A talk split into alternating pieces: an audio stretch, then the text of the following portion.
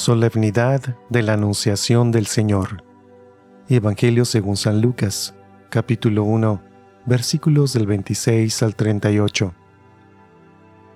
En aquel tiempo el ángel Gabriel fue enviado por Dios a una ciudad de Galilea, llamada Nazaret, a una virgen desposada con un varón de la estirpe de David, llamado José. La virgen se llamaba María.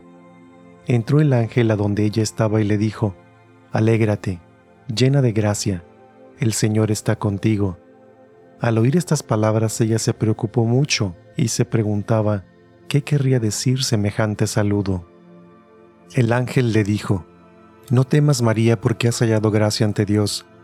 Vas a concebir y a dar a luz un hijo y le pondrás por nombre Jesús.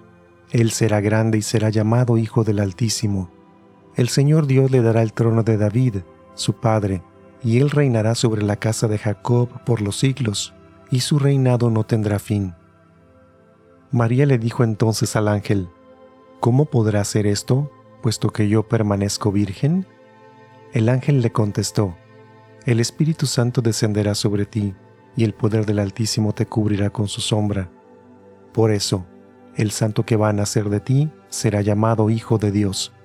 Ahí tienes a tu pariente Isabel, que a pesar de su vejez, ha concebido un hijo y ya va en el sexto mes de la que llamaban estéril, porque no hay nada imposible para Dios.